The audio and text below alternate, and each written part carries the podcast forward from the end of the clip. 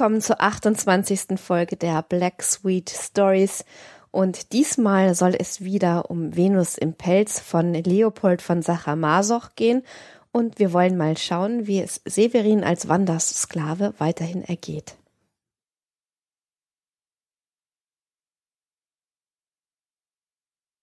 Sie ruft mich vom Balkon. Ich eile die Treppe hinauf. Da steht sie auf der Schwelle und bietet mir freundlich die Hand.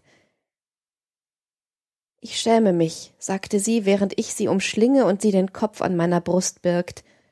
Wie? Suchen Sie die hässliche Szene von gestern zu vergessen, sprach sie mit bebender Stimme.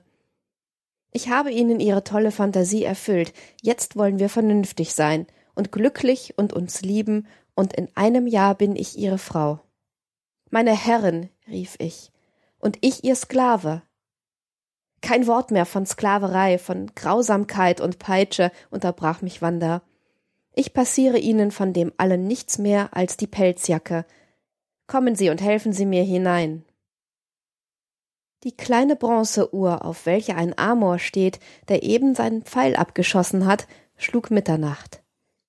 Ich stand auf. Ich wollte fort. Wanda sagte nichts, aber sie umschlang mich und zog mich auf die Ottomane zurück und begann mich von neuem zu küssen. Und diese stumme Sprache hatte etwas so Verständliches, so Überzeugendes, und sie sagte noch mehr, als ich zu verstehen wagte. Eine solche schmachtende Hingebung lag in Wandas ganzem Wesen, und welche wollüstige Weichheit in ihren halbgeschlossenen, dämmernden Augen, in der unter dem weißen Puder leicht schimmernden roten Flut ihres Haares, in dem weißen und roten Atlas, welcher bei jeder Bewegung um sie knisterte, dem schwellenden Hermelin der Kasabaika, in den sie sich nachlässig schmiegte. Ich bitte dich, stammelte ich, aber du wirst böse sein. Mache mit mir, was du willst, flüsterte sie. Nun, so tritt mich, ich bitte dich, ich werde sonst verrückt. Habe ich dir nicht verboten, sprach Wanda strenge, aber du bist unverbesserlich. Ach, ich bin so entsetzlich verliebt. Ich war in die Knie gesunken und presste mein glühendes Gesicht in ihren Schoß. Ich glaube wahrhaftig, sagte Wanda nachsinnend, dein ganzer Wahnsinn ist nur eine dämonische, ungesättigte Sinnlichkeit. Unsere Unnatur muss solche Krankheiten erzeugen. Wärst du weniger tugendhaft, so wärst du vollkommen vernünftig. Nun, so mach mich gescheit, murmelte ich. Meine Hände wühlten in ihrem Haare und in dem schimmernden Pelz, welcher sich wie eine vom Mondlicht beglänzte Welle alle Sinne verwirrend auf ihrer wogenden Brust hob und senkte. Und ich küsste sie, nein, sie küsste mich, so wild, so unbarmherzig, als wenn sie mich mit ihren Küssen morden wollte. Ich war wie im Delirium, meine Vernunft hatte ich längst verloren, aber ich hatte endlich auch keinen Atem mehr. Ich suchte mich loszumachen. Was ist dir? fragte Wanda. Ich leide entsetzlich. Du leidest? Sie brach in ein lautes, mutwilliges Lachen aus. Du kannst lachen, stöhnte ich. Ahnst du denn nicht? Sie war auf einmal ernst, richtete meinen Kopf mit ihren Händen auf und zog mich dann mit einer heftigen Bewegung an ihre Brust. Wanda, stammelte ich. Richtig, es macht dir ja Vergnügen zu leiden, sprach sie und begann von neuem zu lachen. Aber warte nur, ich will dich schon vernünftig machen. Nein, ich will nicht weiter fragen, rief ich, ob du mir für immer oder nur für einen seligen Augenblick gehören willst. Ich will mein Glück genießen. Jetzt bist du mein, und besser dich verlieren, als dich nie besitzen. So bist du vernünftig, sagte sie und küsste mich wieder mit ihren mörderischen Lippen, und ich riß den Hermelin die Spitzenhülle auseinander, und ihre bloße Brust wogte gegen die meine. Dann vergingen mir die Sinne. Ich erinnere mich erst wieder auf den Augenblick, wo ich Blut von meiner Hand tropfen sah und sie apathisch fragte Hast du mich gekratzt? Nein, ich glaube, ich habe dich gebissen. Es ist doch merkwürdig, wie jedes Verhältnis des Lebens ein anderes Gesicht bekommt, sobald eine neue Person hinzutritt. Wir haben herrliche Tage zusammen verlebt. Wir besuchten die Berge, die Seen, wir lasen zusammen und ich vollendete Wanders Bild, und wie liebten wir uns, wie lächelnd war ihr reizendes Antlitz. Da kommt eine Freundin, eine geschiedene Frau, etwas älter, etwas erfahrener und etwas weniger gewissenhaft als Wanda, und schon macht sich ihr Einfluss in jeder Richtung geltend. Wanda runzelte die Stirne und zeigte mir gegenüber eine gewisse Ungeduld. Liebte sie mich nicht mehr? Seit beinahe vierzehn Tagen dieser unerträgliche Zwang. Die Freundin wohnt bei ihr. Wir sind nie allein. Ein Kreis von Herren umgibt die beiden jungen Frauen. Ich spiele als Liebender mit meinem Ernste, meiner Schwermut eine alberne Rolle. Wanda behandelt mich wie einen Fremden. Heute, bei einem Spaziergange, blieb sie mit mir zurück. Ich sah, dass es mit Absicht geschah und jubelte. Was sagte sie mir aber? Meine Freundin begreift nicht, wie ich sie lieben kann. Sie findet sie weder schön noch sonst besonders anziehend, und dazu unterhält sie mich von Morgen bis in die Nacht hinein mit dem glänzenden, frivolen Leben in der Hauptstadt, mit den Ansprüchen, welche ich machen könnte, den großen Partien, welche ich finden, den vornehmen, schönen Anbetern, welche ich fesseln müsste. Aber was hilft dies alles? Ich liebe sie einmal. Mir verging einen Augenblick der Atem. Dann sagte ich, ich wünsche bei Gott nicht, Ihrem Glück im Wege zu sein, Wanda. Nehmen Sie auf mich keine Rücksicht mehr. Dabei zog ich meinen Hut ab und ließ sie vorangehen. Sie sah mich erstaunt an, erwiderte jedoch keine Silbe.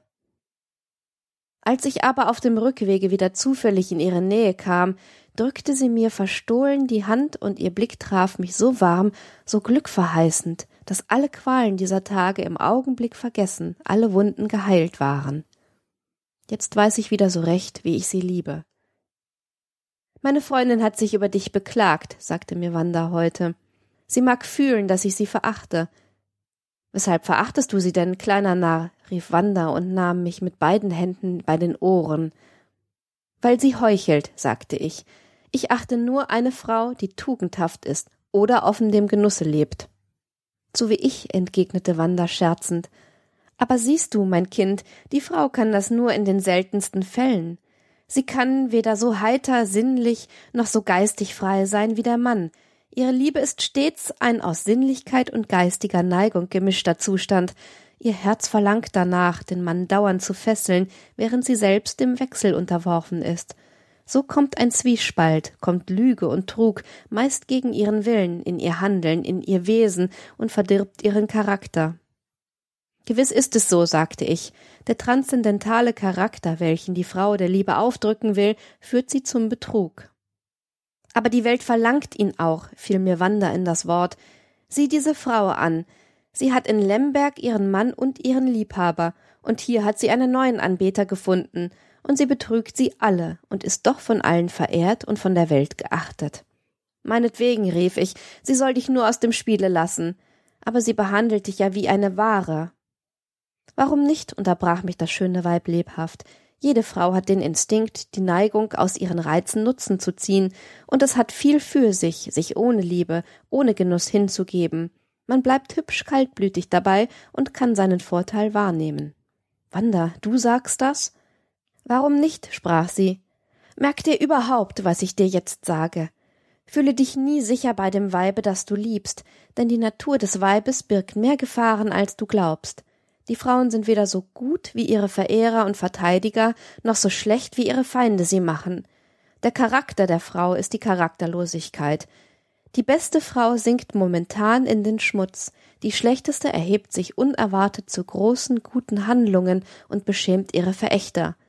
Kein Weib ist so gut oder so böse, dass es nicht jeden Augenblick sowohl der teuflischsten als der göttlichsten, der schmutzigsten wie der reinsten Gedanken, Gefühle, Handlungen fähig wäre.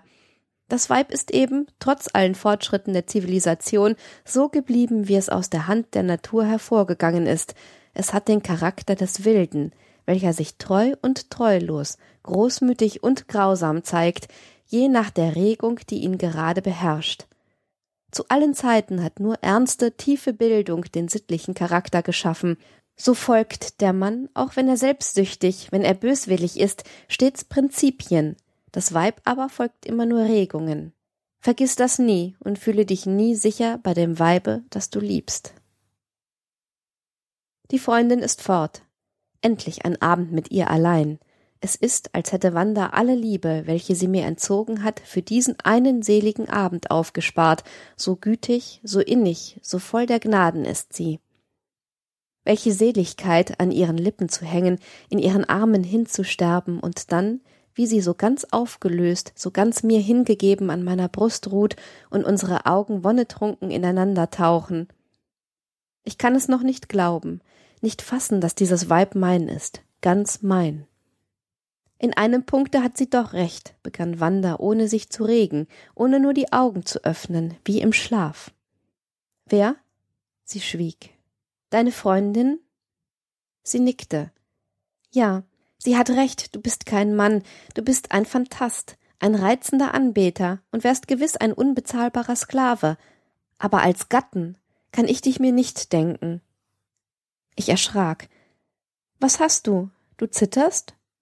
Ich bebe bei dem Gedanken, wie leicht ich dich verlieren kann, erwiderte ich. Nun, bist du deshalb jetzt weniger glücklich? entgegnete sie. Raubt es dir etwas von deinen Freuden, dass ich vor dir anderen gehört habe, dass mich andere nach dir besitzen werden, und würdest du weniger genießen, wenn ein anderer mit dir zugleich glücklich wäre? Wanda! Siehst du, fuhr sie fort, das wäre ein Ausweg. Du willst mich nie verlieren. Mir bist du lieb und sagst mir geistig so zu, dass ich immer mit dir leben möchte, wenn ich neben dir. Welch ein Gedanke, schrie ich auf. Ich empfinde eine Art Grauen vor dir. Und liebst du mich weniger? Im Gegenteil. Wanda hatte sich auf ihren linken Arm aufgerichtet. Ich glaube, sprach sie, dass man, um einen Mann für immer zu fesseln, ihm vor allem nicht treu sein darf, welche brave Frau ist je so angebetet worden wie eine Hetäre? In der Tat liegt in der Treulosigkeit eines geliebten Weibes ein schmerzhafter Reiz, die höchste Wollust. Auch für dich? fragte Wanda rasch. Auch für mich. Wenn ich dir also dies Vergnügen mache, rief Wanda spöttisch, so werde ich entsetzlich leiden, dich aber umso mehr anbeten, entgegnete ich. Nur dürftest du mich nie betrügen, sondern müsstest die dämonische Größe haben, mir zu sagen, ich werde dich allein lieben, aber jeden glücklich machen, der mir gefällt. Wanda schüttelte den Kopf. Mir widerstrebt der Betrug. Ich bin ehrlich. Aber welcher Mann erliegt nicht unter der Wucht der Wahrheit? Wenn ich dir sagen würde, dies sinnlich heitere Leben, dies Heidentum ist mein Ideal, würdest du die Kraft haben, es zu ertragen? Gewiss, ich will alles von dir ertragen, nur dich nicht verlieren. Ich fühle ja, wie wenig ich dir eigentlich bin. Aber Severin, es ist doch so, sprach ich. Und eben deshalb. Deshalb möchtest du, sie lächelte schelmisch, hab ich es erraten? Dein Sklave sein, rief ich, dein willenloses, unbeschränktes Eigentum, mit dem du nach Belieben schalten kannst und das dir daher nie zur Last werden kann. Ich möchte, während du das Leben in vollen Zügen schlürfst, in üppigem Luxus gebettet das heitere Glück, die Liebe des Olymps genießest, dir dienen, dir die Schuhe an und ausziehen. Eigentlich hattest du nicht so Unrecht, erwiderte Wanda, denn nur als mein Sklave könntest du es ertragen, dass ich andere liebe, und dann die Freiheit des Genusses der antiken Welt ist nicht denkbar ohne Sklaverei. Oh, es muss ein Gefühl von Gottähnlichkeit geben, wenn man Menschen vor sich knien, zittern sieht. Ich will Sklaven haben, hörst du, Severin? Bin ich nicht dein Sklave? Hör mich also, sprach Wanda aufgeregt, meine Hand fassend. Ich will dein sein, solange ich dich liebe einen Monat, vielleicht auch zwei. Und dann, dann bist du mein Sklave. Und du? Ich? Was fragst du noch? Ich bin eine Göttin und steige manchmal ganz leise, ganz leise und heimlich aus meinem Olymp zu dir herab. Aber was ist dies alles? sprach Wanda, den Kopf in beide Hände gestützt, den Blick in die Weite verloren, eine goldene Fantasie, welche nie wahr werden kann. Eine unheimliche brütende Schwermut war über ihr ganzes Wesen gegossen, so hatte ich sie noch nie gesehen. Und warum unausführbar? begann ich. Weil es bei uns keine Sklaverei gibt. So gehen wir in ein Land, wo sie noch besteht, in den Orient, in die Türkei, sagte ich lebhaft. Du wolltest, Severin, im Ernste? entgegnete Wanda, ihre Augen brannten. Ja, ich will im Ernste dein Sklave sein, fuhr ich fort. Ich will, dass deine Gewalt über mich durch das Gesetz geheiligt, dass mein Leben in deiner Hand ist. Nichts auf dieser Welt mich vor dir schützen oder retten kann. Oh, Welche Wollust, wenn ich mich ganz nur von deiner Willkür, deiner Laune, einem Winke deines Fingers abhängig fühle. Und dann, welche Seligkeit, wenn du einmal gnädig bist, wenn der Sklave die Lippen küssen darf, an der für ihn Tod und Leben hängt. Ich kniete nieder und lehnte meine heiße Stirne an ihre Knie. Du fieberst, Severin, sprach Wanda erregt, und du liebst mich wirklich so unendlich? Sie schloss mich an ihre Brust und bedeckte mich mit Küssen. Willst du also, begann sie zögernd, ich schwöre dir hier bei Gott und meiner Ehre, ich bin dein Sklave, wo und wann du willst, sobald du es befiehlst, rief ich, meiner kaum mehr mächtig. Und wenn ich dich beim Worte nehme, rief Wanda, tu es. Es hat einen Reiz für mich, sprach sie hierauf, der kaum seinesgleichen hat, einen Mann, der mich anbetet und den ich von ganzer Seele liebe, mir so ganz hingegeben, von meinem Willen, meiner Laune abhängig zu wissen, diesen Mann als Sklaven zu besitzen, während ich Sie sah mich seltsam an. Wenn ich recht frivol werde, so bist du schuld, fuhr sie fort. Ich glaube beinahe, du fürchtest dich jetzt schon vor mir, aber ich habe deinen Schwur, und ich werde ihn halten. Dafür lass mich sorgen, entgegnete sie. Jetzt finde ich Genuss darin, jetzt soll es bei Gott nicht lange mehr bei diesen Phantasien bleiben. Du wirst mein Sklave, und ich, ich werde versuchen, Venus im Pelz zu sein. Ich dachte, diese Frau endlich zu kennen, zu verstehen, und ich sehe nun, dass ich wieder von vorne anfangen kann. Mit welchem Widerwillen nahm sie noch vor kurzem meine Phantasien auf, und mit welchem Ernste betreibt sie jetzt die Ausführung derselben. Sie hat einen Vertrag entworfen, durch den ich mich bei Ehrenwort und Eid verbinde, ihr Sklave zu sein, solange sie es will. Den Arm um meinen Nacken geschlungen, liest sie mir das unerhörte, unglaubliche Dokument vor. Nach jedem Satze macht ein Kuss den Schlusspunkt. Aber der Vertrag enthält nur Pflichten für mich, sprach ich sie neckend. Natürlich, entgegnete sie mit großem Ernste. Du hörst auf, mein Geliebter zu sein. Ich bin also aller Pflichten, aller Rücksichten gegen dich entbunden. Meine Gunst hast du dann als eine Gnade anzusehen.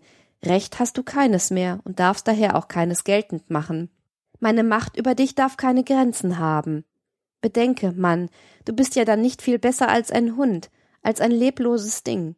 Du bist meine Sache, mein Spielzeug, das ich zerbrechen kann, sobald es mir eine Stunde Zeitvertreib verspricht. Du bist nichts und ich bin alles, verstehst du? Sie lachte und küsste mich wieder, und doch überlief mich eine Art Schauer. Erlaubst du mir nicht einige Bedingungen? begann ich. Bedingungen? Sie runzelte die Stirne. Ah, du hast bereits Furcht oder bereust gar. Doch das alles kommt zu spät. Ich habe deinen Eid, dein Ehrenwort. Aber lass hören. Zunächst möchte ich in unserem Vertrag aufgenommen wissen, dass du dich nie ganz von mir trennst, und dann, dass du mich nie der Rohheit eines deiner Anbeter preisgibst.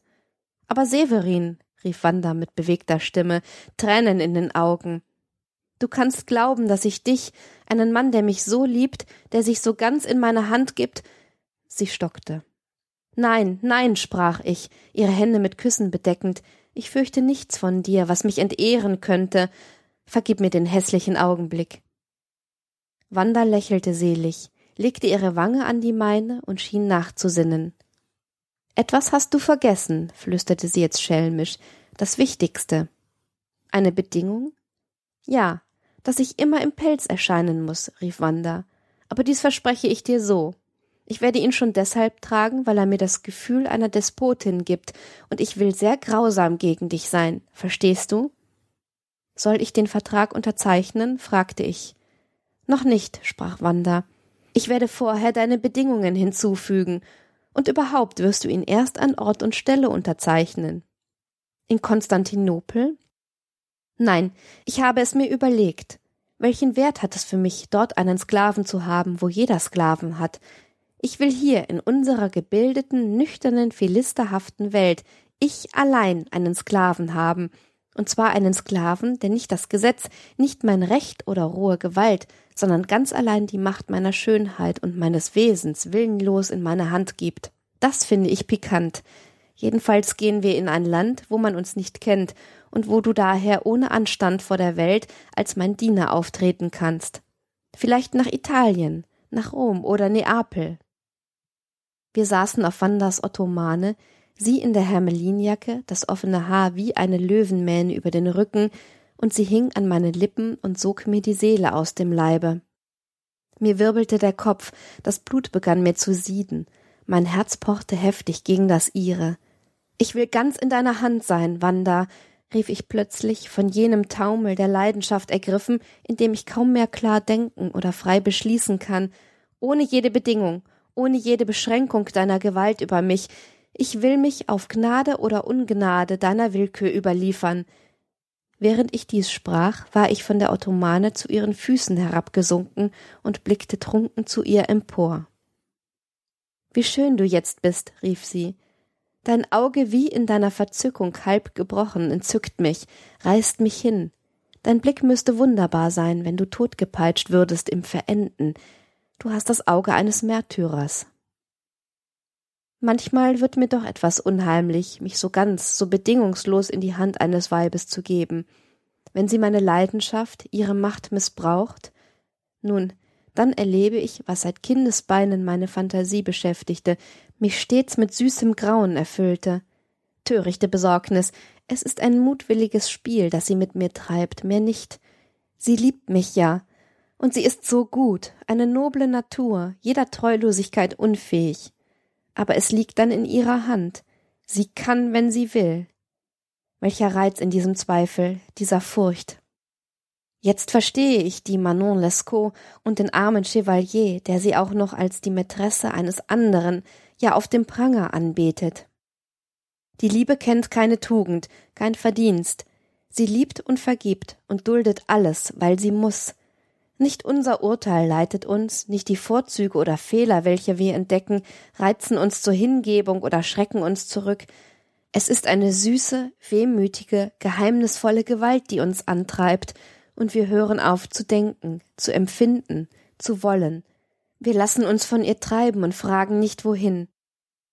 Auf der Promenade erschien heute zum ersten Mal ein russischer Fürst, welcher durch seine athletische Gestalt, seine schöne Gesichtsbildung, den Luxus seines Auftretens allgemeines Aufsehen erregte. Die Damen besonders staunten ihn wie ein wildes Tier an, er aber schritt finster, niemand beachtend, von zwei Dienern, einem Neger ganz in roten Atlas gekleidet und einem Tscherkessen in voller blitzender Rüstung begleitet, durch die Alleen. Plötzlich sah er Wanda, heftete seinen kalten, durchdringenden Blick auf sie, ja wendete den Kopf nach ihr, und als sie vorüber war, blieb er stehen und sah ihr nach. Und sie, sie verschlang ihn nur mit ihren funkelnden grünen Augen und bot alles auf, ihm wieder zu begegnen. Die raffinierte Koketterie, mit der sie ging, sich bewegte, ihn ansah, schnürte mir den Hals zusammen. Als wir nach Hause gingen, machte ich eine Bemerkung darüber. Sie runzelte die Stirne. Was willst du denn? sprach sie. Der Fürst ist ein Mann, der mir gefallen könnte, der mich sogar blendet, und ich bin frei. Ich kann tun, was ich will. Liebst du mich denn nicht mehr? stammelte ich erschrocken. Ich liebe nur dich, entgegnete sie, aber ich werde mir von dem Fürsten den Hof machen lassen. Wanda! Bist du nicht mein Sklave? sagte sie ruhig. Bin ich nicht Venus, die grausame nordische Venus im Pelz? Ich schwieg. Ich fühlte mich von ihren Worten förmlich zermalmt. Ihr kalter Blick drang mir wie ein Dolch in das Herz. Du wirst sofort den Namen, die Wohnung, alle Verhältnisse des Fürsten erfragen, verstehst du? fuhr sie fort. Aber keine Einwendung, gehorche, rief Wanda mit einer Strenge, die ich bei ihr nie für möglich gehalten hätte. Komme mir nicht unter die Augen, ehe du alle meine Fragen beantworten kannst. Erst Nachmittag konnte ich Wanda die gewünschten Auskünfte bringen. Sie ließ mich wie einen Bedienten vor sich stehen, während sie mir im Fauteuil zurückgelehnt lächelnd zuhörte. Dann nickte sie, sie schien zufrieden. Gib mir den Fußschemel, befahl sie kurz. Ich gehorchte und blieb, nachdem ich ihn vor sie gestellt und ihre Füße darauf gesetzt hatte, vor ihr Knien. Wie wird dies enden? fragte ich nach einer kurzen Pause traurig. Sie brach in ein mutwilliges Gelächter aus. Es hat ja noch gar nicht angefangen. Du bist herzloser, als ich dachte, erwiderte ich verletzt. Severin, begann Wanda ernst, ich habe noch nichts getan. Nicht das geringste, und du nennst mich schon herzlos. Wie wird das werden, wenn ich deine Fantasien erfülle, wenn ich ein lustiges, freies Leben führe, einen Kreis von Anbetern um mich habe und ganz dein Ideal, dir Fußtritte und Peitschenhiebe gebe? Du nimmst meine Fantasie zu ernst. Zu ernst? Sobald ich sie ausführe, kann ich doch nicht beim Scherze stehen bleiben, entgegnete sie. Du weißt, wie verhasst mir jedes Spiel, jede Komödie ist. Du hast es so gewollt. War es meine Idee oder die deine? Habe ich dich dazu verführt oder hast du meine Einbildung erhitzt? Nun ist es mir allerdings ernst. Wanda, erwiderte ich liebevoll, höre mich ruhig an. Wir lieben uns so unendlich, wir sind so glücklich. Willst du unsere ganze Zukunft einer Laune opfern? Es ist keine Laune mehr, rief sie. Was denn? fragte ich erschrocken. Es lag wohl in mir, sprach sie ruhig, gleichsam nachsinnend. Vielleicht wäre es nie ans Licht getreten, aber du hast es geweckt, entwickelt, und jetzt, wo es zu einem mächtigen Trieb geworden ist, wo es mich ganz erfüllt, wo ich einen Genuss darin finde, wo ich nicht mehr anders kann und will, jetzt willst du zurück, du? Bist du ein Mann? Liebe teure Wanda, rief ich, begann sie zu streicheln, zu küssen, lass mich, du bist kein Mann. Und du, brauste ich auf. Ich bin eigensinnig, sagte sie, das weißt du. Ich bin nicht im Phantasieren stark und im Ausführen schwach wie du. Wenn ich mir etwas vornehme, führe ich es aus, und umso gewisser, je mehr Widerstand ich finde. Lass mich. Sie stieß mich von sich und stand auf. Wanda, ich erhob mich gleichfalls und stand ihr Aug in Auge gegenüber. Du kennst mich jetzt, fuhr sie fort, ich warne dich noch einmal. Du hast noch die Wahl. Ich zwinge dich nicht, mein Sklave zu werden. Wanda, antwortete ich bewegt, mir traten Tränen in die Augen, du weißt nicht, wie ich dich liebe. Sie zuckte verächtlich die Lippen. Du irrst dich, du machst dich hässlicher, als du bist, deine Natur ist viel zu gut, zu nobel. Was weißt du von meiner Natur? unterbrach sie mich heftig. Du sollst mich noch kennenlernen. Wanda, entschließe dich. Willst du dich fügen, unbedingt? Und wenn ich Nein sage, dann. Sie trat kalt und höhnisch auf mich zu, und wie sie jetzt vor mir stand, die Arme auf der Brust verschränkt, mit dem bösen Lächeln um die Lippen, war sie in der Tat das despotische Weib meiner Fantasie, und ihre Züge erschienen hart, und in ihrem Blicke lag nichts, was Güte oder Erbarmen versprach. Gut, sprach sie endlich. Du bist böse, sagte ich, und wirst mich peitschen.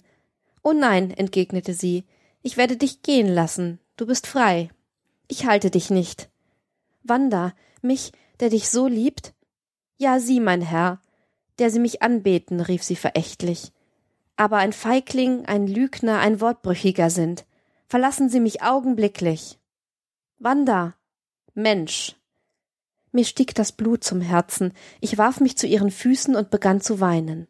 Noch Tränen, sie begann zu lachen. Oh, dieses Lachen war furchtbar.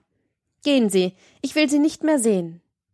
Mein Gott, rief ich außer mir, ich will ja alles tun, was du befiehlst, dein Sklave sein, deine Sache, mit der du nach Willkür schaltest, nur stoße mich nicht von dir, ich gehe zugrunde, ich kann nicht leben ohne dich. Ich umfasste ihre Knie und bedeckte ihre Hand mit Küssen. Ja, du musst Sklave sein, die Peitsche fühlen, denn ein Mann bist du nicht, sprach sie ruhig, und das war es, was mir so an das Herz griff, dass sie nicht im Zorne, ja nicht einmal erregt, sondern mit tiefer, voller Überlegung zu mir sprach. Ich kenne dich jetzt, deine Hundenatur, die anbetet, wo sie mit Füßen getreten wird, und umso mehr, je mehr sie misshandelt wird. Ich kenne dich jetzt, aber du sollst mich erst kennenlernen. Sie ging mit großen Schritten auf und ab, während ich vernichtet auf meinen Knien liegen blieb, das Haupt war mir herabgesunken, die Tränen rannen mir herab. Komm zu mir, herrschte mir Wanda zu, sich auf der Ottomane niederlassend. Ich folgte ihrem Wink und setzte mich zu ihr. Sie sah mich finster an, dann wurde ihr Auge plötzlich, gleichsam von innen heraus, erhellt. Sie zog mich lächelnd an ihre Brust und begann mir die Tränen aus den Augen zu küssen. Das eben ist das Humoristische meiner Lage, dass ich, wie der Bär in Lillys Park, fliehen kann und nicht will, dass ich alles erdulde, sobald sie mir droht, mir die Freiheit zu geben. wenn sie nur einmal wieder die Peitsche in die Hand nehmen würde. Diese Liebenswürdigkeit, mit der sie mich behandelt, hat etwas Unheimliches für mich. Ich komme mir wie eine kleine gefangene Maus vor, mit der eine schöne Katze zierlich spielt, jeden Augenblick bereit, sie zu zerreißen, und mein Mausherz droht mir zu zerspringen. Was hat sie vor? Was wird sie mit mir anfangen? Damit beschließen wir die 28. Folge der Black Sweet Stories und eine weitere Lesung aus Venus im Pelz von Leopold von Sacher-Masoch.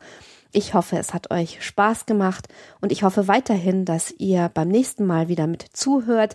Ich wünsche euch bis dahin eine wunderbare Zeit und sage Tschüss.